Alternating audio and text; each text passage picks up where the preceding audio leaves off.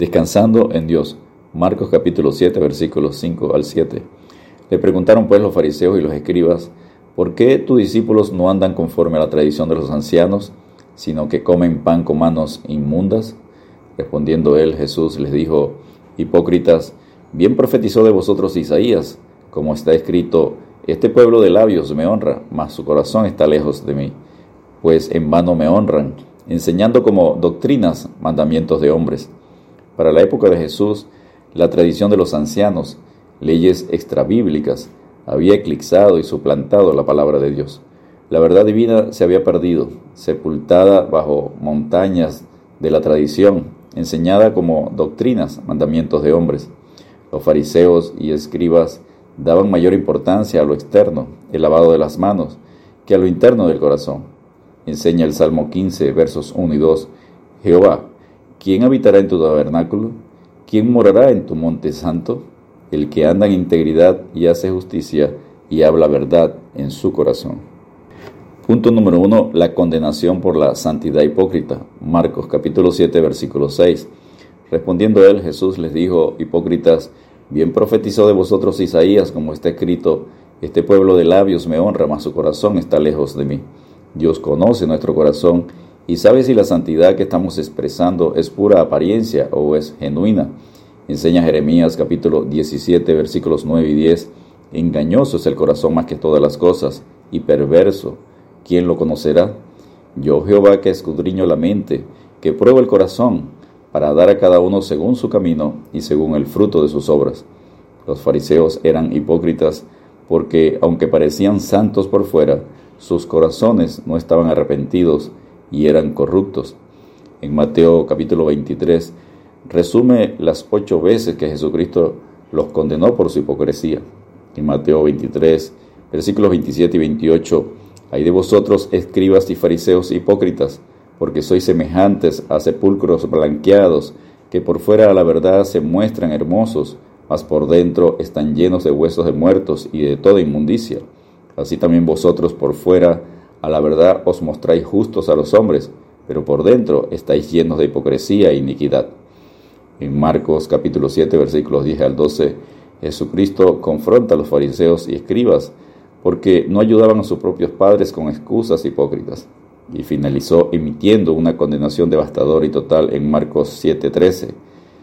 Vosotros estáis invalidando la palabra de Dios con vuestra tradición que habéis transmitido y muchas cosas hacéis semejantes a esta. La solución para la hipocresía es la misma que para cualquier otro pecado, arrepentimiento. La santidad genuina demanda un verdadero arrepentimiento para ser perdonados, lavados con la sangre de Jesucristo, como enseña 1 Juan 1.7 y 9. Pero si andamos en luz, como Él está en luz, tenemos comunión unos con otros, y la sangre de Jesucristo, su Hijo, nos limpia de todo pecado. Si confesamos nuestros pecados, él es fiel y justo para perdonar nuestros pecados y limpiarnos de toda maldad. Punto número 2. La verdad sobre la impureza humana. Marcos capítulo 7 versículos 14 al 23. En este pasaje Jesucristo confronta la falsedad y superficial santidad usando cinco veces la palabra contamina o contaminar.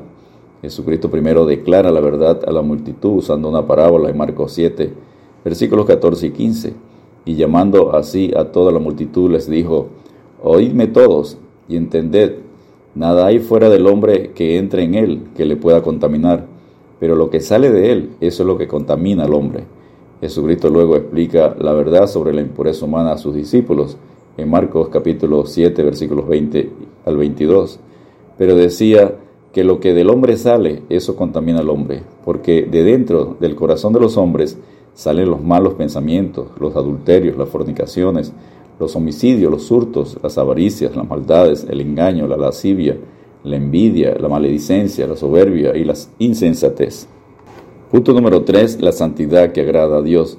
La genuina santidad requiere un nuevo corazón que obedezca a la palabra de Dios y se deje guiar con su Espíritu Santo, como enseña Ezequiel, capítulo 36, versículos 26 y 27.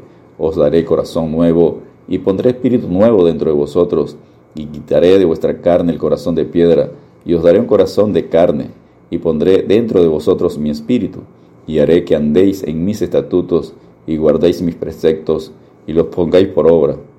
Permitamos que Dios examine nuestro corazón, pensamientos y obedezcamos su palabra para alcanzar la vida eterna como enseña el Salmo 139, versos 23 y 24. Examíname, oh Dios, y conoce mi corazón. Pruébame y conoce mis pensamientos, y ve si hay en mí camino de perversidad, y guíame en el camino eterno. ¿Estás caminando en la verdadera santidad o vives de apariencias? Exhorta 2 Corintios 13, versículo 5 Examinaos a vosotros mismos si estáis en la fe. Probaos a vosotros mismos. ¿Os no os conocéis a vosotros mismos que Jesucristo está en vosotros? Al menos que estéis reprobados. Descansemos en Dios practicando el Salmo 119, verso 11. En mi corazón he guardado tus dichos, mandamientos, preceptos, para no pecar contra ti. Dios te bendiga y te guarde.